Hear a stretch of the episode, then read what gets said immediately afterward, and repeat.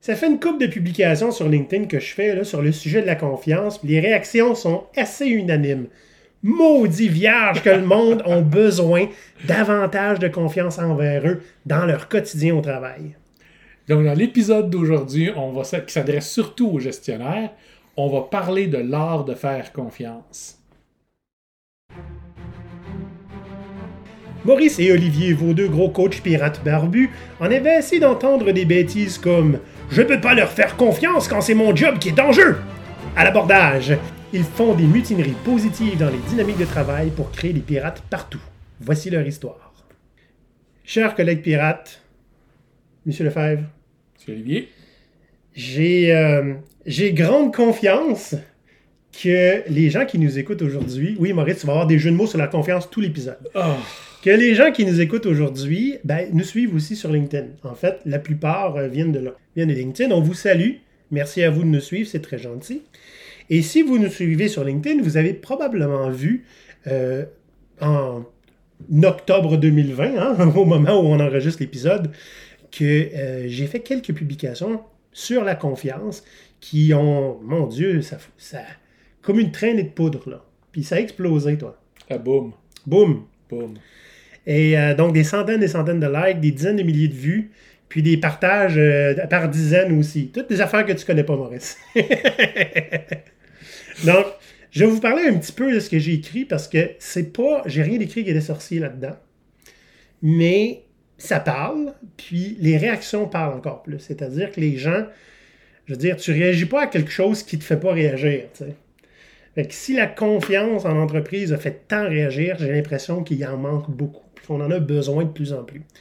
Donc, il y avait un post que j'avais écrit, c'était très très simple. J'ai simplement dit si j'ai appris une chose dans ma carrière de gestionnaire, c'est que contrôler coûte beaucoup plus cher que faire confiance. Ah oui. Parce que contrôler, ça demande des outils, ça demande du temps, ça demande une mentalité qu'il faut qu'on développe.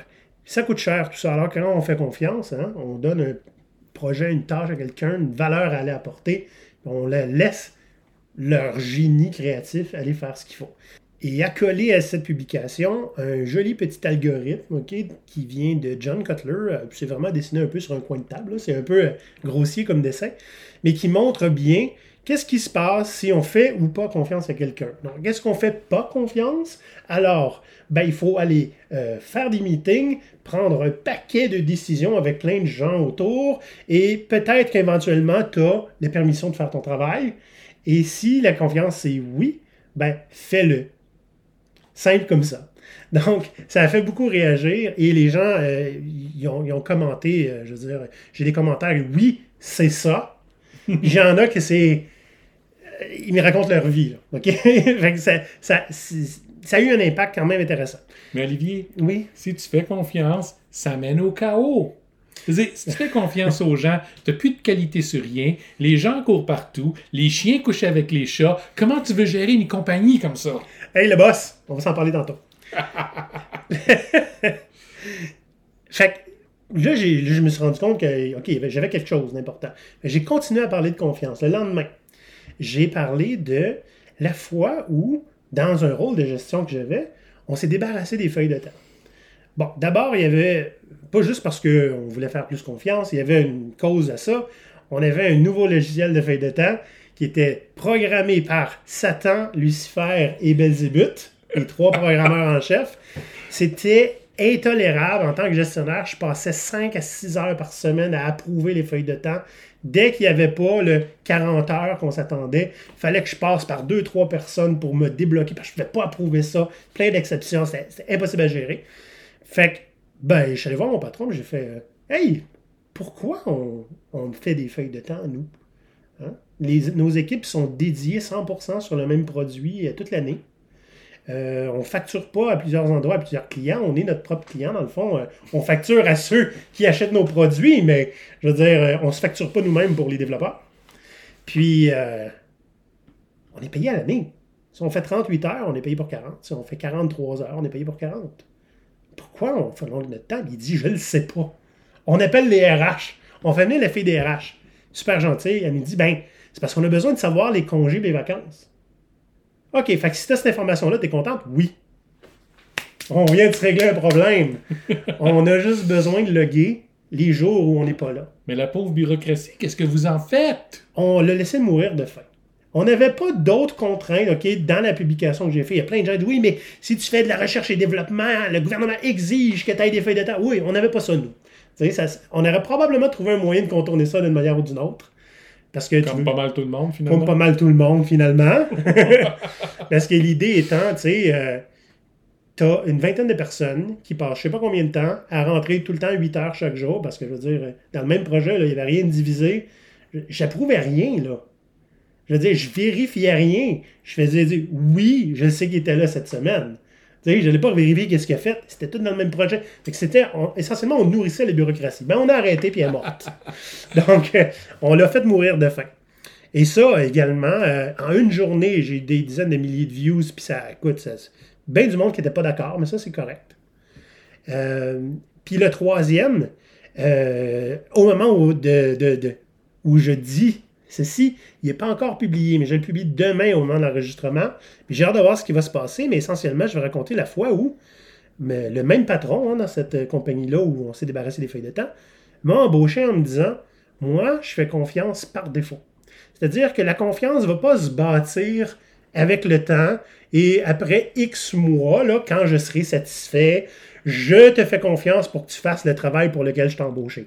Il dit J'ai un bon gars de feeling, on est aligné sur les objectifs. Je viens de t'embaucher, j'ai confiance. Vas-y, si t'es pas sûr, dis-le moi. Si t'es pas sûr que tu fais une connerie, peut-être la confiance va en prendre un coup. Donc, viens me voir si t'es pas certain. C'était simple comme ça. Et bien, ben, ça a été la plus belle expérience de gestion que j'ai jamais eue. Donc, aujourd'hui, basé sur ces, publications LinkedIn-là qui, font un carton, donc, dans l'épisode d'aujourd'hui, comment on fait pour avoir confiance? Pour les gestionnaires d'entre vous puis ceux qui veulent le devenir? Là, Olivier, hein, ouais. faut comprendre les affaires, parce que la confiance, c'est pas le même que ça marche. Ah! OK. J'avais tout faux. Si tu es payé suffisamment cher, mm. la compagnie va te faire confiance parce qu'elle te paye pour. OK. Puis si, si c'est ma job qui est en jeu, pourquoi est-ce que je te ferais confiance, toi, qui est censé livrer euh, le travail? Je veux dire, si je te surveille pas, puis si je te contrôle pas, tu travailleras pas, tu ne feras pas de la qualité. Parce que, je dis, on le sait, tu es ici faire le minimum d'efforts possible pour aller chercher ton chèque de paye. Il ne faut pas te faire mettre dehors. Oui, monsieur Théorie X, qui, qui devrait être un de nos prochains épisodes, je pense, honnêtement. on est rendu là. Donc, euh, ben, Maurice vient essentiellement de nous faire un portrait typique d'un gestionnaire qui ne jure que par la théorie X. Les gens sont là pour faire le minimum possible, vont déployer leur créativité juste quand c'est le temps d'éviter le travail. Mm-hmm. Hein? Puis ils sont pas là, ils sont là juste pour le chèque de paye, ils sont pas là pour faire ce qu'ils aiment. Ils détestent le travail. On appelle ça aussi des gens désengagés. Puis s'ils sont désengagés, il y a des chances que ce soit votre faute. S'il y a des chances que ce soit votre faute, qu'il y ait des employés désengagés, ça veut dire que la confiance, ça commence avec vous autres, les gestionnaires. Ou nous autres, hein, parce que je suis des fois gestionnaire. Est-ce que ça veut dire qu'on peut, par défaut, assumer que le gestionnaire a raison, puis on peut lui faire confiance là-dessus? Est-ce que je dois répondre? Ça, ça sonne très rhétorique. Donc, si vous êtes un gestionnaire, que vous soyez un bon leader ou pas, OK? Même si les gens n'ont pas le choix d'être dans votre équipe, ils vont vous regarder faire, puis ils vont probablement s'inspirer de la manière que vous vous comportez. Donc, la première chose à faire, c'est que que vous soyez un leader servant ou pas, les gens vont s'inspirer de comment vous vous comportez. Fait qu'essentiellement, si vous faites confiance à personne, pourquoi eux vous feraient confiance ou se feraient confiance en équipe? Je veux dire, même le gestionnaire ne fait pas confiance. Il paye plus cher. Ouais, il, oui, il doit faire mieux que nous. Il y a la science infuse. ouais, voilà. Donc, c'est, on ne peut pas réussir ça si vous vous n'êtes pas prêt à essayer de faire confiance à votre monde.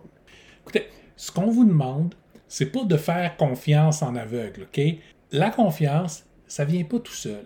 La confiance, ça vient avec l'imputabilité. Tu peux pas avoir un sans voir l'autre. Sinon, c'est là que c'est le chaos. La raison de ça, c'est que ben, la confiance te confère une certaine liberté. Parce qu'à partir du moment où tu arrêtes de contrôler les allées et les venues du monde, tu es plus libre. Mais cette liberté qui est, qui est, euh, qui est conférée par la confiance doit se traduire en, en, résultat. OK? Je veux La dire, confiance, ça se mérite. Voilà. Incluant la confiance qu'on vous a donnée au début. Donc, faut après ça, prouver que vous la méritiez. c'est ça. Donc, ça se mérite, puis il faut en être digne. Yep. Là, maintenant, cette imputabilité-là. Ce que ça veut dire, Maurice, que ben, tout ce qui arrive à partir de maintenant, vous vous ai fait confiance, c'est votre faute.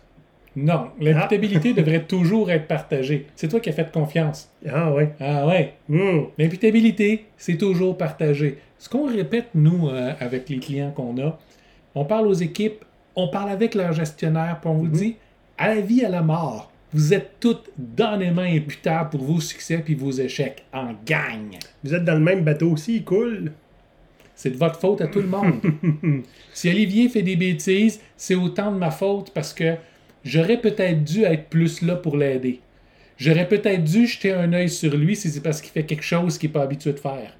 Puis s'il est habitué d'avoir à le faire, puis qu'il fait quand même des bêtises, ben là, peut-être que la faute est plus sur lui. Mais le fait est là, c'est on travaille ensemble, on doit s'assurer un l'autre qu'on n'en a pas échappé de morceau.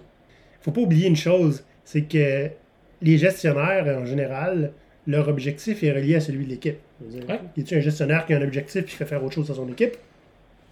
Écrivez-nous si c'est le cas, on veut, on veut vous connaître. Mais le succès de l'équipe, c'est votre succès aussi. Je veux dire, il n'y a pas beaucoup de gestionnaires qui ont une équipe qui se plante constamment puis que lui continue à monter en grade. là. Ici, c'est le cas. Il est éminemment politique, puis il n'y a pas grand monde qui veut travailler avec lui.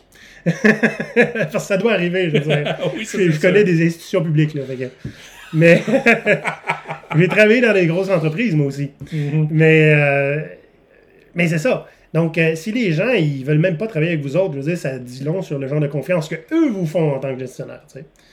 Avant d'aller plus loin, on voudrait rappeler à tout le monde que cet épisode de podcast vous est offert par GoPirate Canada, qui est un organisme à but non lucratif d'économie sociale, ce qui veut dire qu'on offre des services aux gens pour être capables non seulement eux-mêmes de se développer de l'antifragilité et d'être des pirates, mais comment construire ou transformer les organisations autour d'eux pour être le genre d'environnement dans lequel ils veulent évoluer.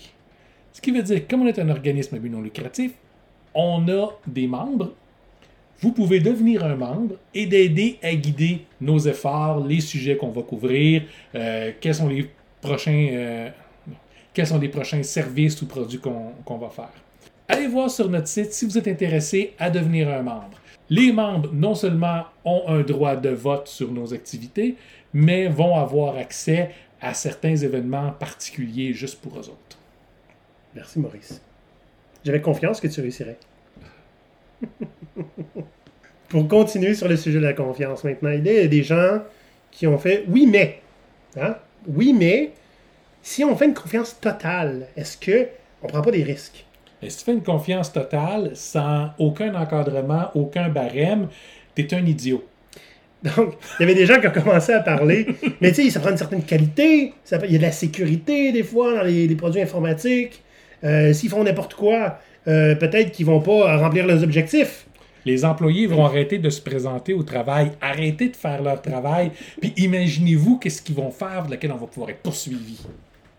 Donc, évidemment, tous ces pires scénarios, c'est basé sur, comme si je, je prônais une, une, une confiance aveugle.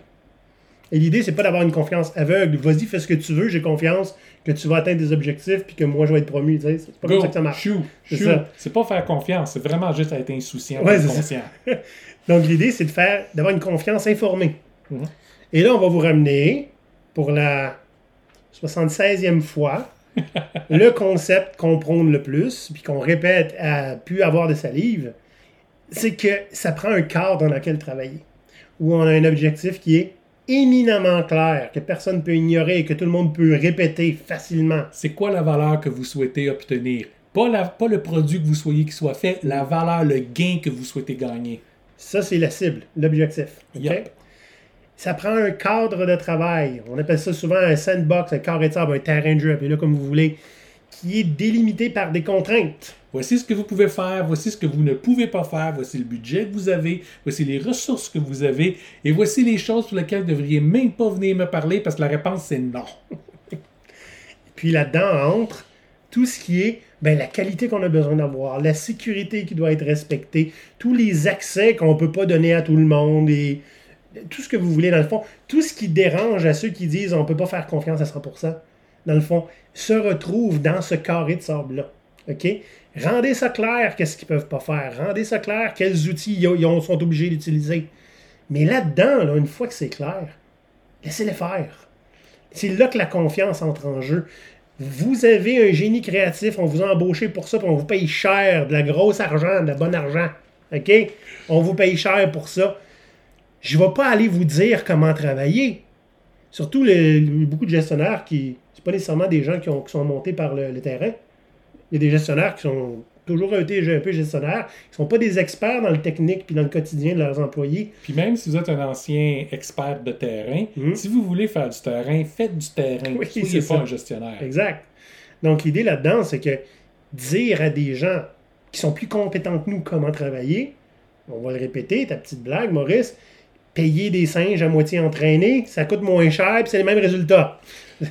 Dites-vous aussi que quand vous créez ce genre de bac à sable, pour que les gens puissent travailler, c'est important que ce soit compris de tous que non seulement vous voulez que le travail soit exécuté, travail qui n'est pas spécifié, là, vous avez l'objectif que vous voulez atteindre, mais que vous vous attendiez à ce que ce soit fait, qu'ils puissent mettre leur génie euh, à contribution dans le but de livrer le meilleur produit possible pour le meilleur avantage pour l'organisation possible. Parce que si tout ce que vous avez, c'est des piles de contraintes compliquées, bien, les gens vont juste respecter vos contraintes et puis vont rester là. Si vos contraintes sont un peu plus légères, mais que l'idée de faites le meilleur que vous pensez, vu votre expertise, vu votre expérience, faites le meilleur que vous pensez, proposez-nous euh, quelque chose. Bien, les détails de sécurité que vous avez pu oublier, les détails la stratégie de mise en application qui pourrait être meilleure, eux vont pouvoir vous proposer l'idéal selon leur propre capacité. Ça vaut tellement plus que pour vous, en tant que gestionnaire, avoir à penser à tous les petits détails de ce que vous pouvez leur permettre et pas leur permettre. Ça venait du cœur, ça, Maurice? J'aime ça quand tu fais ça. Ça en prend des fois. Eh oui.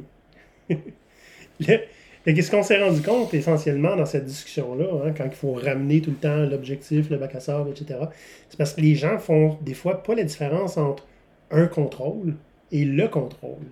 Donc, contrôler de la qualité, s'assurer que la qualité est là, c'est faire un contrôle. On s'entend. Euh, faire un audit de sécurité, c'est faire un contrôle aussi. on s'attend à ce que l'équipe aille livrer ça. C'est correct. Mm-hmm. Vouloir que tous ces employés soient absolument là entre 9h et 5h pour pouvoir voir s'ils travaillent les, les, dans les tannants, ça, c'est du contrôle l'obligation de devoir avoir des logiciels qui vont être des keyloggers, qui vont, qui vont pouvoir regarder un nombre de mots minutes que vous tapez, ou qui vont partir votre caméra vidéo pour vous assurer que vous êtes bien assis avant votre ordinateur. Ça, c'est le contrôle encore. C'est la meilleure façon pour pas que personne vous fasse confiance. Parce que clairement, vous leur faites pas confiance la micro-gestion puis le micro-management de toi, tu as le droit de faire telle tâche à tel moment parce que c'est là que je juge qu'il est le meilleur moment pour le faire, même si je me mêle pas du travail. C'est le contrôle. C'est, tant qu'à moi, accompagner quelqu'un vers la porte.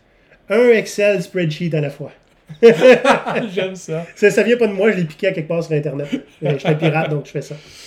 Si vous n'êtes pas certain, quand vous avez besoin, quand, vous avez envie de pouvoir contrôler vérifier que les choses sont faites correctement. Vous ne voulez pas tomber dans le contrôle, mais rester dans un contrôle. C'est quoi la meilleure technique? Ben, c'est simple.